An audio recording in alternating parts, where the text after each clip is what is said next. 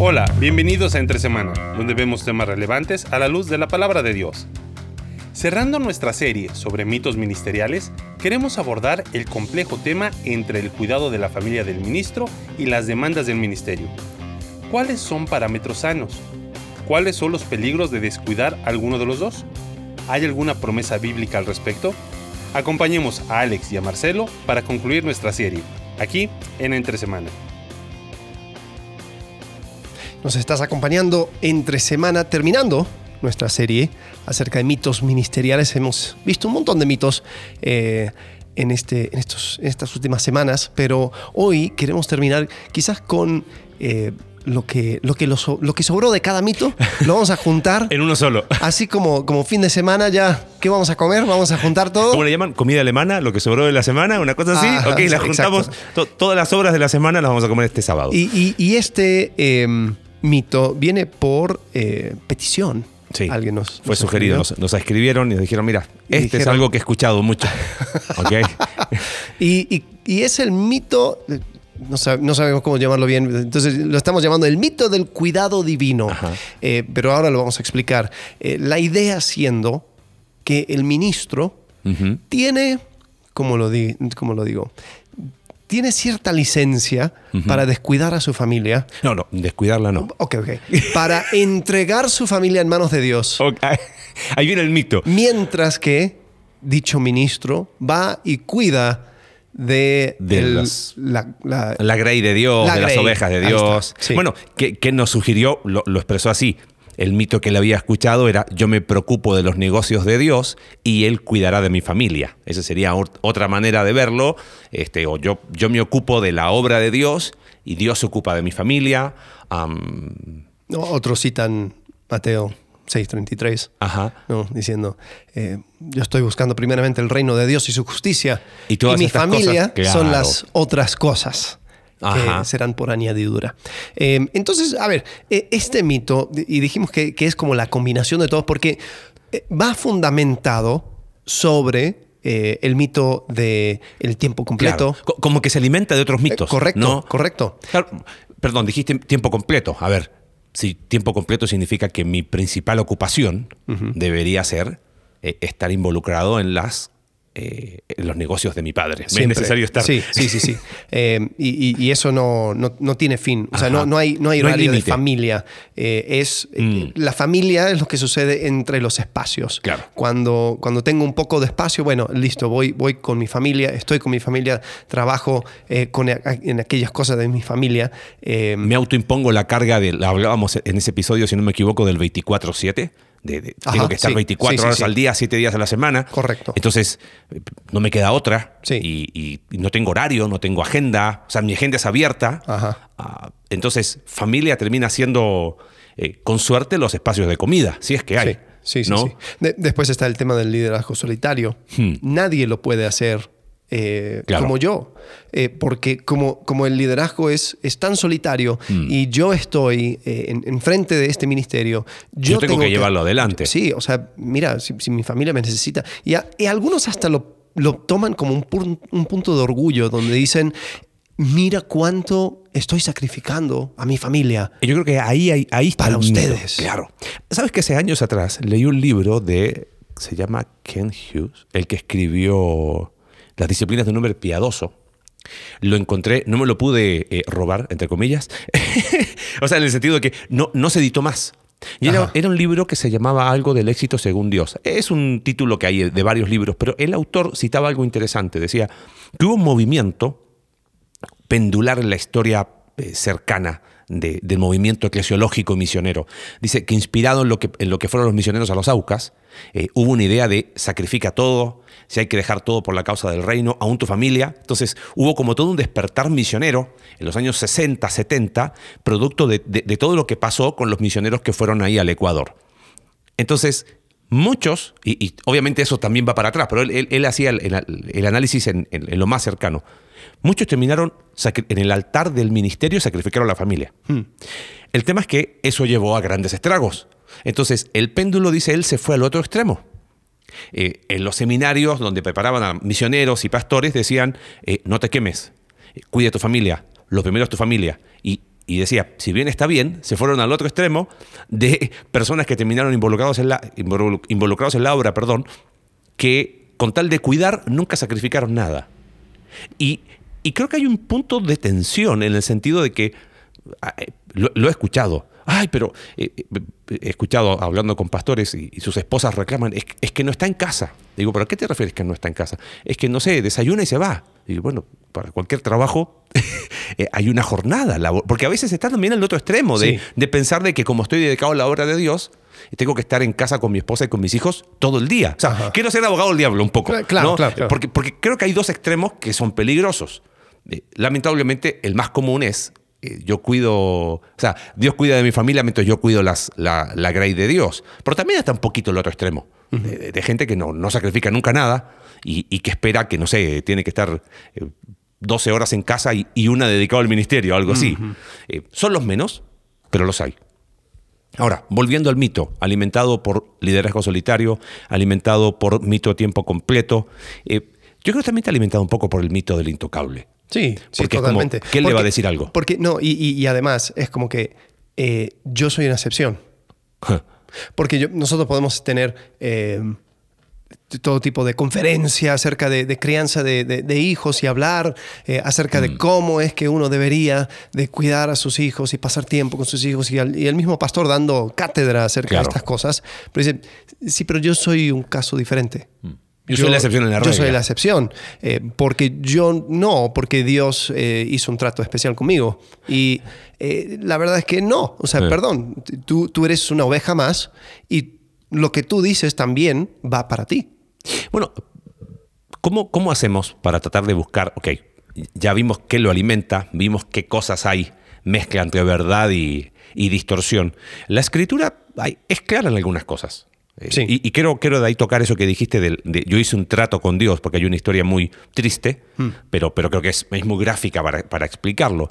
Y, porque aquí tiene que ver quizás con, a la luz de lo que enseña 1 Corintios 7, que a veces, mi percepción es que a veces es muy mal interpretado, como que Pablo está menospreciando el matrimonio eh, y, como que nadie se hace cargo, ¿viste? Cuando estoy en 1 Corintios y es como que, ok, esto lo pasamos por alto, eh, esto lo pasó Pablo, ¿no? y como que no van al fondo del tema. Cuando, cuando Pablo dice, bueno, pero, pero el casado tiene, tiene sus intereses divididos. En cambio, el soltero, eh, lo tenemos ahí en 1 Corintios capítulo 7, mm, 32. ¿no?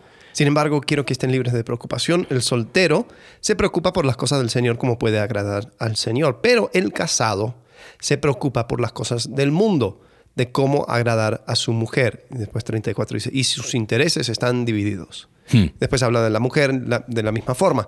Eh, pero sí, yo creo que, lo que, a, lo que está, a lo que está llegando es que está diciendo que el, la disponibilidad de tiempo eh, para la obra es mayor para el soltero.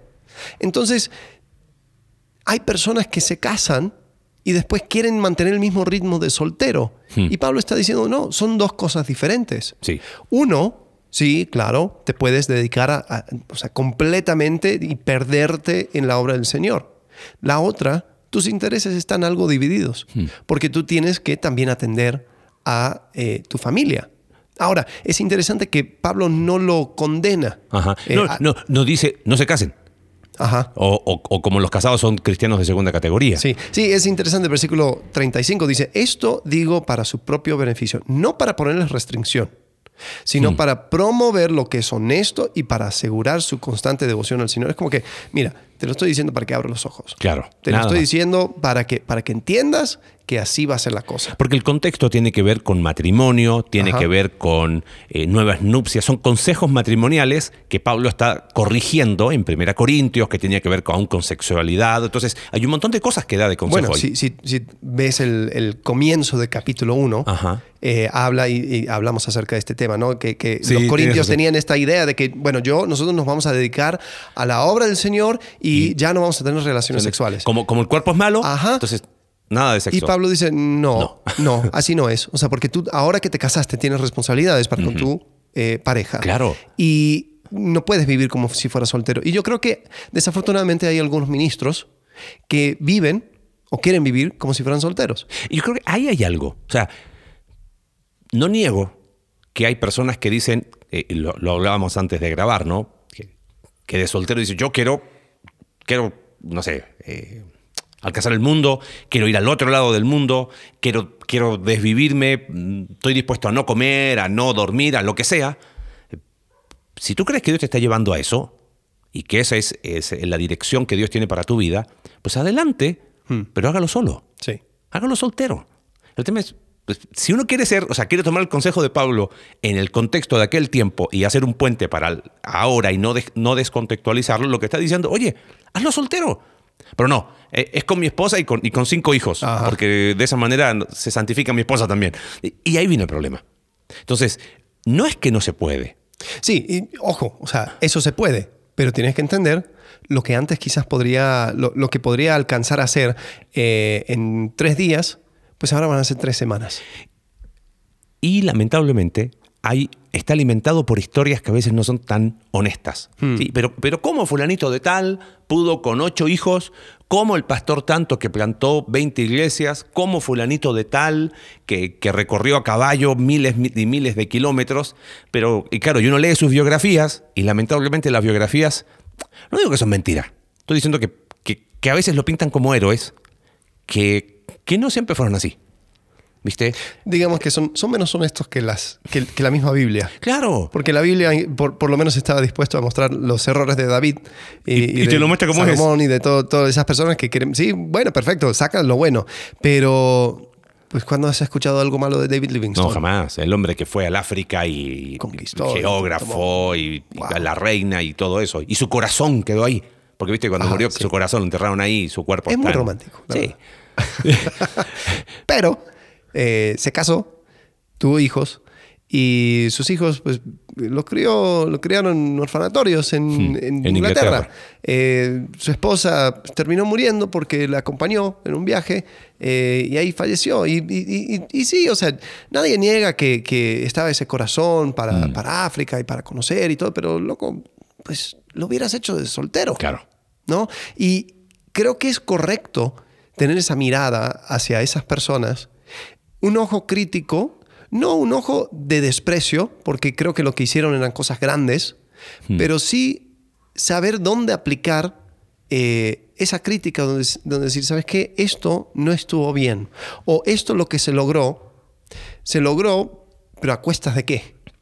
Tenemos ¿Cuál que entender, o sea, Claro. to- todo es a cuestas de algo. Y quizás- perdón, eh, yo no escucho de ningún hijo Livingstone No. trabajando en la obra. Y eso me llama la atención. Eh, a, a lo que te decía, quizás eso es uno de los peligros más, más grandes del- de este mito, porque sí, pero la obra de Dios se extendió. Sí, pero personas fueron alcanzadas para la eternidad. Sí, pero ¿a, a qué precio? Bueno, pero no importa. Eh, yo, yo miro lo que no se ve. Yo siento que ahí hay, un, hay algo que no anda bien. Porque, o sea, ¿cuál va a ser el precio de? Bueno, Es- así se justifica mucha, mucho abuso espiritual Uf. también. No, pero, Pero Dios lo usa. su- sucedió esto, pero, pero, pero si, tú, si tú dices algo, eh, la obra de Dios se va a caer. Eh, es que mi- mira cuántas personas llegaron a Cristo. Entonces, si tú hablas, eh, si tú dices, si tú expones, entonces hay un montón de personas que van al infierno y va a ser tu culpa. Wow.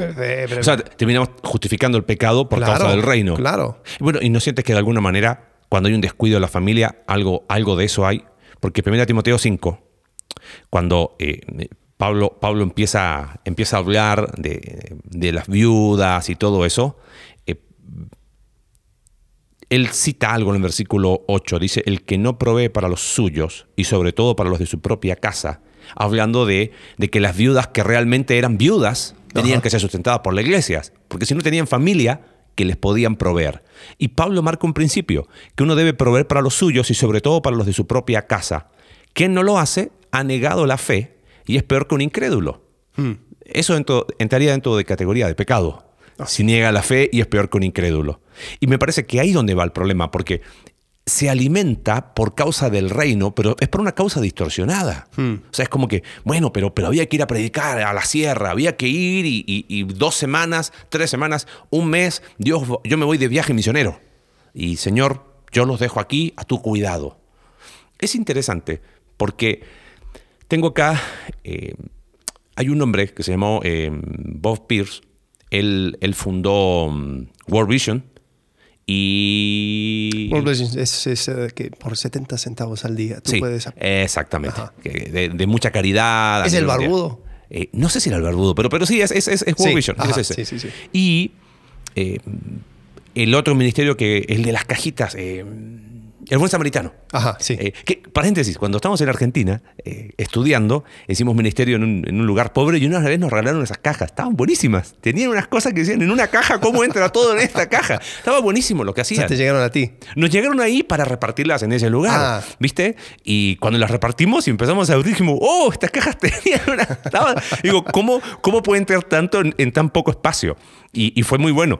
Bueno, la cuestión es que una de sus hijas escribió un... La de Pierce, de de, Bob Pierce, Vision. de Bob Ah. Pierce, el fundador de estos dos ministerios. Ah, hizo los dos. Claro, él hizo World Vision y El Buen Samaritano. Ah. El Buen Samaritano lo siguió Ahora lo Franklin, siguió Franklin Graham. Graham, el hijo de, de Billy Graham. Ah, y estaría interesante También hablar otro de tema. otro tema. Eh, ¿Cómo se llama? Bueno, ahí vamos ahí para no ser tan, tan dispersos. El tema es que cuando escribió su hija eh, la autobiografía, eh, al final del libro dice, bueno, pero hay un, hay un lado que no fue muy bueno.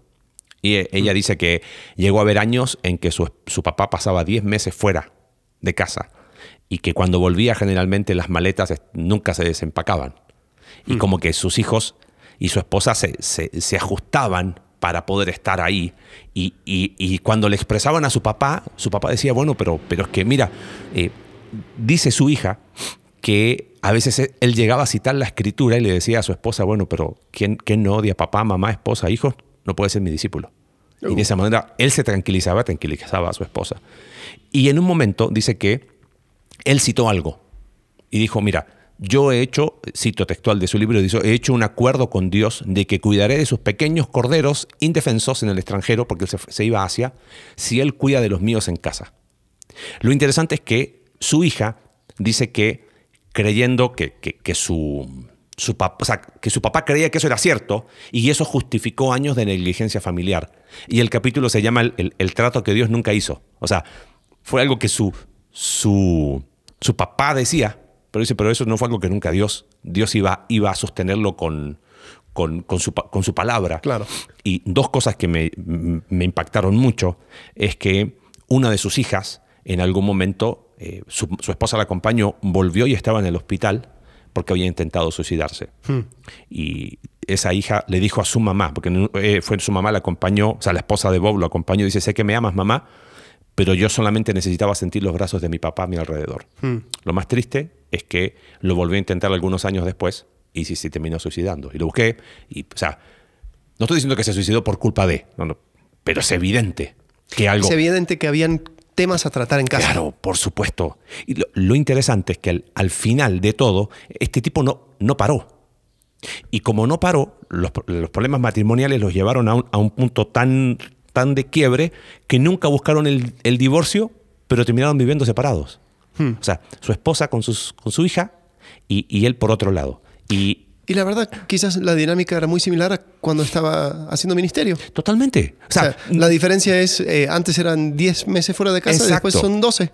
Ahora, lo interesante es que este hombre fue diagnosticado con leucemia y antes de morir, eh, eh, su esposa le decía, oye, para y vemos, y él dijo que no. Eh, Lo, lo más loco que terminaron teniendo una reunión familiar donde un par de, de meses o días antes de morir disfrutaron de una última reunión y, y fue- murió. Cuatro días después se murió. Wow. Ahora, eh, su hija, cuando, o sea, cuando tú lees los últimos capítulos del libro, uno dice, o sea, ¿hasta cuál es el límite? O sea, que- creo que si podemos buscar un ejemplo, y ojo, no estoy diciendo, bueno, pero esa es una excepción. Te diría que esto es más común de lo que creemos. Lo que pasa es que este fue el famoso. No, sí, claro. Sí, hay- creo que nos, nos abundan historias de hijos de pastores o de misioneros, cualquier ministro, eh, que está enojado con su papá, Mm. está enojado con Dios, porque siempre sintieron que el ministerio estaba en competencia con ellos. Sí, que les robó papá, les Exacto. robó mamá. Entonces, eh, después de adulto y todo, ahí pueden decir lo que quieran. Pero es que no, no estuvieron en esos momentos Mm. formativos y necesarios. Y creo que eh, es cierto lo que tú dices. Yo creo que muchas personas piensan que no, no, no, o sea, yo, yo, yo soy diferente Mm. porque yo estoy haciendo la obra. Y sabes, es curioso porque después cuando, cuando suceden desgracias en casa, después está, hay un reclamo casi casi con Dios, Hmm. donde uno dice, pero Dios, yo tanto que estoy haciendo por Claro. ti. Lo mínimo es cuidar de mis hijos. y Dios responde desde su escritura y dice, si no provees de, de los suyos. El que no provee de los suyos, es- es- y especialmente para los de su casa, ha negado la fe y es peor que un incrédulo. Mm. Entonces, ahí- es donde, donde tenemos que, creo que, despertar la realidad. Tú quieres conquistar el mundo para Cristo, qué bueno, excelente, hazlo. Tú quieres meterte en, la- en- en los lugares más peligrosos y hacer la- las cosas más locas, Hágalo. buenísimo, hazlo, pero hazlo de soltero. Sí. Y si vas a llevar a tu familia y quieres que, que esto sea algo de familia, va, perfecto, también.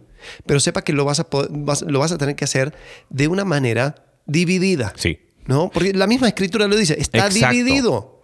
Entonces, eh, tú tienes que atender a tu familia. Y ahora, eh, al- al- algo curioso. eh, yo creo que este, este fervor misionero eh, en su momento, creo que eh, nace de un corazón pues deseoso de ver al mundo eh, ganado para Cristo, ¿no? Esos años 1800, eh, comienzo del siglo eh, XX.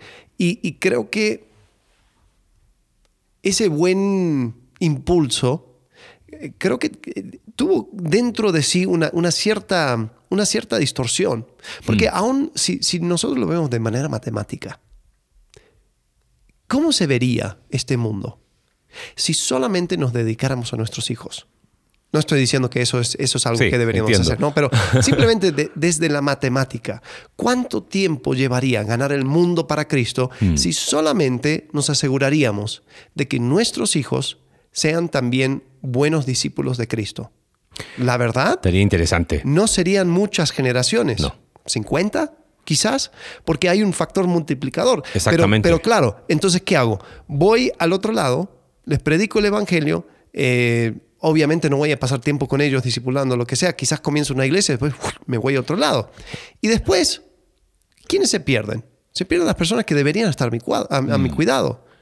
Y tengo esta idea equivocada de que yo hago trueques con Dios Sí. de que él, él va a cuidar de los míos. Y lo que termina sucediendo muchas veces, hay estorbos tales en casa que eso aún trunca el ministerio que estaba haciendo la persona afuera. Bueno. entonces tengo que volver de la África, tengo que volver de donde estaba Exacto. para atender a mi esposa porque me dijo que si no hago algo me va a divorciar. Y, y bueno, no, es interesante, hablábamos el otro día, ¿quién fue el que falleció? Este, eh, Stanley, eh, Charles Stanley, que, que- que su esposa se divorció, o sea, terminaron divorciándose. Nunca, nunca hubo mucho, o sea, como que mucha, no se supo mucho de, ¿no? Eh, pero, pero es interesante que en la biografía de él eh, no hay ninguna mención a su, a su ex esposa. Wow. Eh, Esta es la mamá de Andy Stanley. Andy Stanley. Y, y él, el que, el que habla y, de quién más se sabe es por, por él, por su hijo Andy Stanley. En- en- en- en- creo que en un libro que él, él escribe. En amplio eh, y profundo, sí. él- él- mucho. hay un capítulo, creo que el capítulo 4, que, es, que, que explica mucho. Dice, sí, mira, hay, hay cosas que papá no hizo bien. Y eso no significa que, que- que deja de ser alguien, a lo mejor, referente para mí.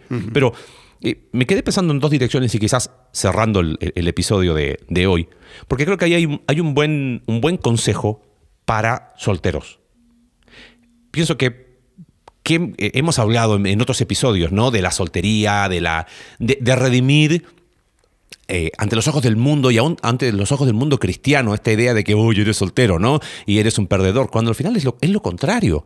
Creo que esa es la, es la etapa para hacer estas locuras, ¿no? Claro. Esta, oye, me quiero ir eh, al otro lado del mundo seis meses porque tengo la opción. Hoy hay un montón de organizaciones, un montón, que toma jóvenes, si tienen una profesión, mejor. Nos dice, mira, ven, necesitamos eh, en Nepal, qué sé yo, en Vietnam, en, en estos países, Kizajistán, Tajikistán, todos los tan... que no, lo- no- no insultes a esos países. no, no, no los insulto, pero... Uzbekistán, Uzbekistán, gracias. Kazajstán, Turkmenistán. Kirguistán. Kirguistán. Kirguistán, gracias. Eh, gracias por cómo se llama, por, por ilustrarme, amigo mío. Todo lo que terminan en tan. Una disculpa a todos los kirguistanos. que no se escuchan por allá. Pero es interesante porque son organizaciones que lo que han, se han dado cuenta es que la efectividad ministerial aumenta teniendo jóvenes, solteros, profesionistas que hablan inglés. Entonces, ¿por qué? Porque tienen disponibilidad, es mucho menos costoso. No, no, oye, ¿qué hace una familia viniéndose acá? no. O sea, piensa que hoy ni en, en el mundo no cristiano se promueve el ir a tener una experiencia a otra cultura.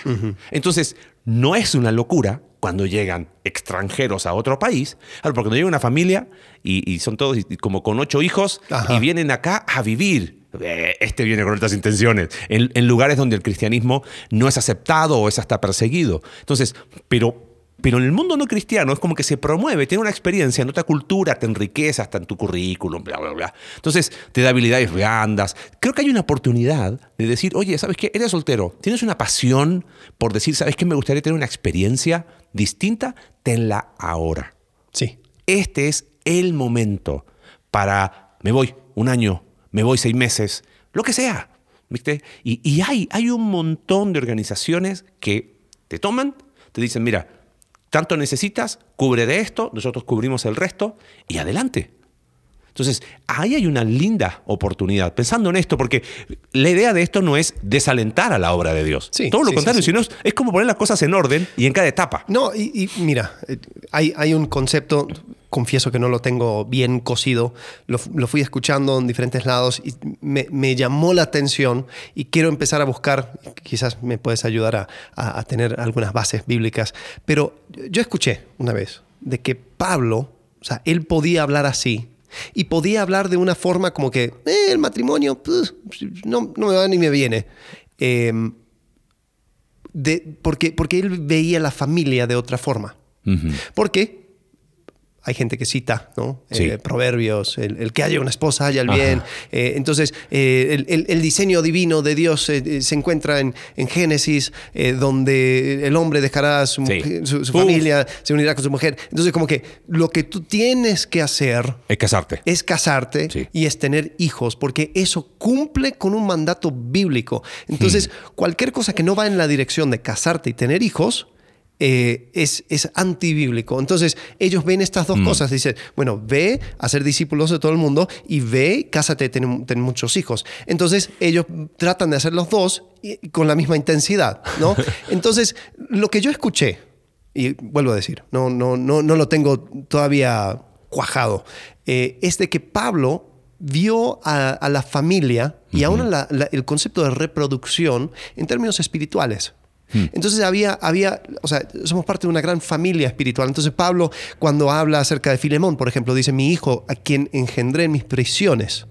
Eh, es hmm. como que yo tuve un hijo, no necesito una esposa, eh, no necesito eh, el, acto sexual para tener un hijo. Es por medio del espíritu donde yo, yo, yo, yo voy creciendo la familia había el concepto de, estos vínculos, ¿no? O sea, él habla en, Efesios capítulo 5 acerca de eh, eh, maridos, mujeres, lo compara con Cristo en la iglesia. Es como que hay una realidad espiritual que, que va creando un espacio para que una persona pueda incluso cumplir con los mandatos de Génesis. Sí. Eh, ¿Qué? ¿Uno? ¿Dos? capítulo 1. Uno. Y, y lo hace de forma espiritual teniendo hijos a través del Espíritu, ¿no? lo, que, lo que quiero decir es guiando personas a Cristo, em, teniendo vínculos dentro del cuerpo de Cristo, y esto es un anticipo de la eternidad. entonces es como que Pablo entonces podía decir, el que tiene una esposa pues está dividido porque, porque tener una esposa, tener, tener una familia, todas esas responsabilidades son, son cosas del mundo en el sentido de que son de la carne, no en el sentido son del de, mundo la, físico. de la mundanalidad. exacto. Exacto, no, no del sistema mundano, simplemente es, es la realidad física nuestra. Dice, pero, pero ahora eh, nosotros vivimos dos realidades, una, una realidad espiritual y una realidad física.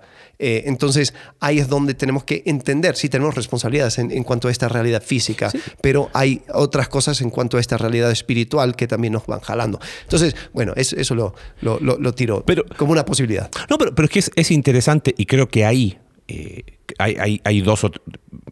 Mencionaste esto, había mencionado algo anterior recién en cuanto a la etapa de vida, pero creo que hay, hay dos elementos aún, aún más, pensando en lo, en lo que tú dices es que uno necesita, ¿cómo, cómo lo puedo decir? Ni, me llamó la atención lo que decías, ¿no? De como que quieren hacer las dos cosas con la misma intensidad. O sea, y, los misioneros son los que tienen como ocho hijos, diez hijos. Entonces dije como, ellos quieren, cumplir los mandamientos del Señor, pero como que no se dan cuenta que hay, una manera diferente. O sea, eh, se ha criticado muchas mujeres. A veces, no, pero ¿cómo esa mujer terminó plantando iglesias? Sí, pero ¿y, qué hombre fue?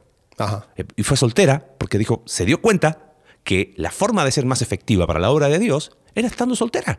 Y lo entendió. Y, creo que es ahí donde no tiene que haber ni menosprecio ni, ni sobreaprecio. Ah, no, yo, yo voy a hacer así y, miro, miro del hombro para abajo.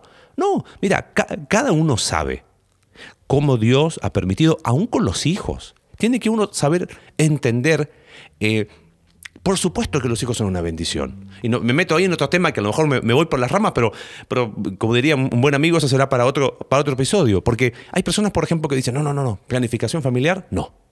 Dios nos da los hijos que nos tiene que dar, porque herencia de Jehová son los hijos, pero los hijos terminan siendo el escudo, o la, la, careta, o el, como la, fachada, para esconder un montón de problemas. Claro. Y, y ahí hay, un problema y queremos hacer la obra de Dios. Y, uno dice, sí, pero. Y, me estoy llenando de hijos, pero Dios los mandó igual. Creo que. O sea, a ver, espérame. Dios los manda, pero tú, tú, haces lo que tú tienes que hacer. O sea, no los manda por una cigüeña, ¿no? Pero ahí es donde se, se mezcla él. Está bien, pero yo cuido de. Yo estoy metido en los negocios de Dios, Dios cuida de los míos. y, me quedé pensando en un tercer elemento. Porque dijiste algo que me llamó la atención. ¿Cuántos casos conocemos? De chicos, señoritas, enojados con sus padres, enojados con Dios, enojados con la iglesia. Y quizás esos padres, no digo que hubo mala intención, tenían tantos asuntos pendientes que la mejor forma de evadir esos asuntos pendientes era hacerlos ministerialmente. O sea, creo que de los movimientos laterales, ¿viste? Hablando los que nos siguen ya hace muchos años y los, los de la iglesia saben a qué me refiero, eh, usando lenguaje smithsoniano, movimientos laterales para no ocuparme de mis asuntos pendientes, quizás el movimiento lateral más eh, peligroso y sutil es el movimiento lateral ministerial, porque es un movimiento, entre comillas, santificado. Es un movimiento eh, aprobado por Dios. Como Dios y ahí, entra el mito, ¿ves? Como Dios, como yo cuido de los de Dios, Dios cuida de los míos. Sí, sí, sí. Y entonces, tus hijos después terminan criándose con asuntos pendientes producto de que tú no resolviste los tuyos. claro. Y, el ciclo no termina más. Yo escuché, alguien tuiteó, dice, em, hay hombres que deberían de ir a terapia para evitarlo, plantan iglesias. Entonces, eh, como que tampoco quiero ir a terapia y a resolver mis asuntos pendientes, pues me meto el ministerio. Porque, para, porque eso, eso calma mi conciencia, eso calma. Y te digo algo. Y es una vorágine que no para. Mira, eh, mi papá eh, siempre, por 40 años fue pastor. Eh, y en, eso, en ese lapso tuvo seis hijos, yo soy uno de ellos, y ah, escuchando a otras personas hablar acerca de su situación con mm. sus padres, sean pastores, sean misioneros y todo. Y, con tanta amargura con la cual hablan acerca de, esa, esa lucha entre ministerio y familia. Em, son cosas que, uno no se da cuenta hasta que ya crece, ¿no? Pero mirando para atrás, yo me doy cuenta que nunca sentía esa, esa lucha. Nunca sentía ese... Esa competencia. Esa competencia, correcto, entre el ministerio. O sea, sí, obviamente habían cosas donde yo sabía, bueno, si papá está con nosotros, eh, va a estar jueves, viernes y sábado y, domingo regresa, eh, pero lo entendíamos y era, y era una cuestión de que cuando él estaba, y, además, o sea, nosotros sabíamos que había muchas cosas que él no hacía hmm. eh, dentro del contexto de la iglesia para estar con su familia. Incluso una vez donde, donde personas de la misma congregación le criticó.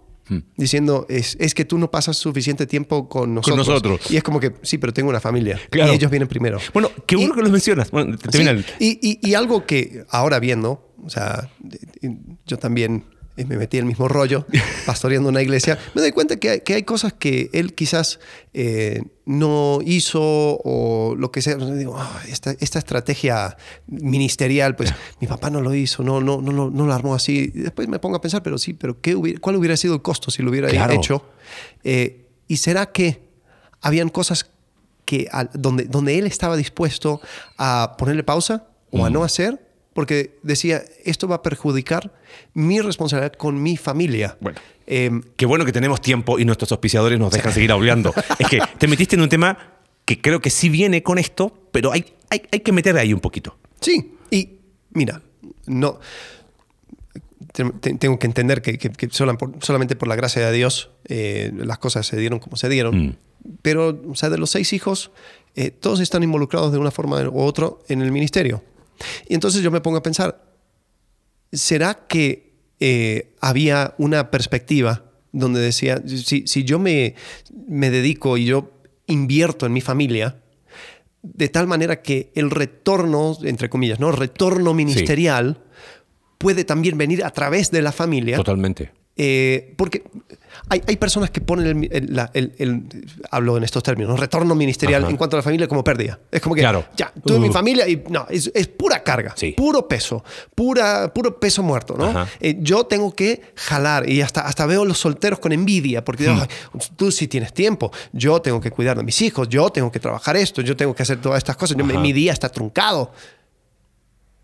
¿Y no será que hay una oportunidad que estamos perdiendo, dejando a un lado, al decir, voy a invertir en mi familia porque yo quiero mostrar a la iglesia cómo es que un padre debería cuidar de, su, de sus hijos, cómo un esposo debería cuidar de su, esposa. Eh, y, y, también a través de ellos tener un mayor impacto. Sí. Creo que ahí y, sí da para meterse un poquito ahí. Porque eh, no, lo que no me gustaría es que terminando, mira, constantemente somos mal interpretados. y, a veces he tenido conversaciones, hey, ustedes dijeron esto, y he escuchado el minuto tanto con el segundo tanto, digo, pero nosotros no dijimos eso, ¿cómo que no? Y lo hemos escuchado juntos, ay, es que yo no entendí así. Bueno, no me gustaría que se quede la idea de que ser soltero es mejor o de que la, dedicarse a la obra de Dios no vale la pena. Mm. O, o es una cosa o es otra. Porque ahí está el problema. Por eso citaba lo, del péndulo. O sea, no, sacrifico todo en el, altar del ministerio y otros no sacrifican nada en el altar de la familia. Y, me parece que ahí tiene que haber un, ¿cómo poder decirlo? Una honestidad tan brutal con uno mismo, en el sentido de decir, Señor, tú has puesto eh, para mi vida eh, el deseo, quiero servirte como misionero, quiero servir en el pastorado, y tengo mi familia, y no tienen por qué estar en competencia Dos cosas que son una bendición de Dios. Dedicarte a la obra de Dios y tener una familia. El tema es que quizás uno necesita equilibrar expectativas, necesita eh, poner realidad en cuanto a metas y planes. Y dice, ¿sabes qué? A la edad que tengo, con los recursos que tengo y con la familia que tengo, esto es lo que Dios me permite poder ministrar. Mm. El tema es que queremos más. El tema es que quiero, quiero más medallitas en el pecho y, quiero el reconocimiento y quiero que todos sepan. Y, o sea, ah, por ahí va. uno, tiene que saber, eh, voy a la, parábola de, talentos que ha sido tan mal interpretada, pero el principio cuál es? Todos reciben lo mismo. No. Y, y, que es menos el que recibe menos y puede quizás, entre comillas, para el reino de Dios producir menos. No, lo que fue censurado por Jesús fue el que no hizo nada con lo que recibió. Claro. Entonces, tú tienes una familia, bueno, aún esa familia es, plataforma, como decías tú, es, no quiero usar la palabra plataforma, pero es, es una manera de llevar adelante el ministerio. Lo que pasa es que uno tiene que balancear expectativas, como te decía. No es lo mismo la fuerza cuando tienes 20, 25, 30, 40 años, cuando tienes un hijo, dos, cuatro hijos. Y lo que tú decías, eh, quizás cuántas cosas tu viejo dejó sobre la mesa desde una perspectiva ministerial, pero desde la otra perspectiva es lo que tenía que hacer. Por eso volviendo al inicio de este episodio, cuando empezamos a tener liderazgos solitarios, es donde me creo sabio mi propia opinión y o sacrifico uno o sacrifico el otro, cuando deberían estar en perfecto complemento, no deberían estar en competencia. Cuando me creo el intocable, nadie me puede decir nada. Entonces tomo las decisiones que tomo y nadie me dice nada. Y, ahí empieza una, un, un, ¿cómo se llama? una espiral descendente donde terminamos haciendo tratos con Dios que Dios nunca hizo. Sí, y, y con eso en mente, creo que también uno tiene que ser feroz defendiendo las responsabilidades que tiene. Mm. Entonces, eh, si tú eres esposo, si tú eres padre, tú tienes una responsabilidad y mm. tienes que defenderlo. o sea, me pongo a pensar, ¿no? A veces eh, la presión de un pastor, la presión de un misionero, eh, no solamente viene de su, propio, su propia mente y corazón, a veces viene de afuera. Es que la mm. organización, entonces dice, no, sí, ven con tu familia, perfecto, con tu esposa, buenísimo. Pero después, todos los fines de semana tienes que estar mm. acá, tienes que hacer tal evento. ¿Y, cuándo voy a pasarlo con mi, con mi familia? Ah, no sé, el mm. problema tuyo. Eh, pero tú tienes que cumplir aquí. Y tienes que ir allá y tienes que volver acá y tienes que hacer. Y después, o sea, en ciertas iglesias donde, donde el pastor eh, simplemente es un empleado, donde está, están los ancianos, el, el, board, ¿no? Que, que va manejando eh, al pastor y dice, no, pero, pero estas son tus métricas y estas son tus metas y estas son las cosas que tú tienes que cumplir y para, para fin de mes yo necesito esto y es como que, sí, pero mi familia, como que, no. Entonces ahí es donde tenemos que también saber defender sí. Nuestra familia. Defender familia, y bueno, ya nos fuimos bien, bien, bien largo, pero no importa. Y sabes que algo hablo a título muy personal. Algo que hemos intentado hacer con Cindy es mostrarle los privilegios que tenemos eh, o que Dios nos ha regalado. Ha sido algo muy particular eh, por estar trabajando en la obra de Dios. Porque generalmente colocamos siempre lo negativo. A veces me ha tocado viajar, uy, digo, hey, en cualquier trabajo personas viajan. Claro. O sea, pregunta a cualquier persona de la iglesia y viajan. O sea, eso, eso es lo más común. Ahora, distinto que yo me ponga a viajar todo, todos los meses durante 20 años. Pero, claro, como, de repente uno tiene que decir, mira, esto en realidad es una oportunidad. Es más, próximo viaje vamos a ir todos juntos. ¿Ves? Esas son oportunidades que tenemos. El hecho de de repente tener quizás una jornada eh, larga, pero de repente en el medio tener espacios. Decimos, mira, yo estoy aquí a esta hora con ustedes porque quizás por mi trabajo y, coincidir con horarios de, hermanos que tienen una jornada laboral distinta, suelo estar ocupado en las tardes noche. Pero mira, podemos tener espacios ahora. O sea, que a lo mejor otros no tendrían. Porque creo que eso es importante, porque a veces se, transmite una idea casi de, oh, el sacrificio. Entonces todo, todo fue no, todo fue privación. Cuando en realidad hay un montón de privilegios. Y eso quizás permite que hijos se creen en un ambiente sano, no rechazando la obra de Dios, ¿no? Sino diciendo, hey, está padre. ¿viste? Sí, pero te voy a decir cómo es que se puede transmitir eso teniendo una relación verdadera con ah, tu totalmente. familia. Porque sin relación no hay nada. mira, cállate, porque tú lo tienes mejor que muchos. Adiós. Cierro la puerta y me voy. O sea, nunca se va a poder transmitir. Sin relación no, nunca va a ocurrir absolutamente nada. Y creo que eso aplica a todo nivel. ¿no? Eh, pero bueno, Gracias por. Creo que terminamos por hoy. Suficiente. Bueno, podríamos seguir tirando. Se me vienen más historias a la mente y más, más, más ejemplos. Eh, es que yo creo que, ¿sabes qué? Me parece que fue. y, gracias eh, a nuestro amigo que nos mandó la sugerencia, porque esto es más común de lo que uno cree. Sí. Y es tan sutil. Eh, la, la tensión, la delgada línea. hemos conocido, viajando con, con Cindy, mujeres piadosas que no se quejan, no, no, no están reclamando, pero cuando hablas con ellas, te dejan una sensación tan de mm, algo hay aquí, mm. que bajo la superficie es como que, sí, solamente que, híjoles, no nos vemos muy seguido y me siento un poquito sola. Y es como que es foco amarillo, foco amarillo, foco amarillo por un montón de partes, eh, o sea, por muchas partes, ¿no? Sí. Y, y, por eso creo que terminar hablando de mitos ministeriales con este envuelve muchas cosas. Claro, y, y aún yo creo que uno podría decir, no, pero, pero qué exagerada, que, pero que, ok, va, vamos a suponer de que, de que quizás hay una, una cierta distorsión, pero incluso eso se tiene que trabajar, se tiene que tratar. O sea, hay, tú tienes que disipular a tus hijos, tienes que disipular a tu esposa. Eh, eso, eso tiene que ser el, trato número uno, hmm. el trabajo número uno. Sí. Ahora, ¿cuál es el problema? El problema es que tu, eh, tu, eh, tu, discipulado conoce todo de ti. Entonces también tampoco puedes, estar jugando, o sea, detrás de una torre de marfil diciendo un montón de cosas cuando dices, a ver, papá, ¿cuándo, ¿cuándo, ¿cuándo, vas a poner en práctica todo lo que me dices? Eh, entonces ahí es donde es ese trabajo difícil. Mm. pero no es, no es una cosa del cual nos podemos eximir simplemente porque decimos, no, yo tengo otra responsabilidad que es mayor. Sí. Porque ni el apóstol Pablo dijo eso. Dijo, hmm. están divididos. Es decir, hay una responsabilidad por un lado de servir al Señor, sí, pero hay una responsabilidad eh, de servir a tu familia y trabajar dentro de ese ámbito. O sea, si tú eres ministro y eres padre, si tú eres esposo, pues esa, esa responsabilidad no se va a ningún lado. ¿no? Porque eh, ese, ese trato, ese trato falso, yo voy a cuidar de, las ovejitas que están fuera. El trato que Dios nunca hizo. Si Dios cuida de mi familia. No, no, no. Dios va a cuidar de, su, de tu familia a través de ti.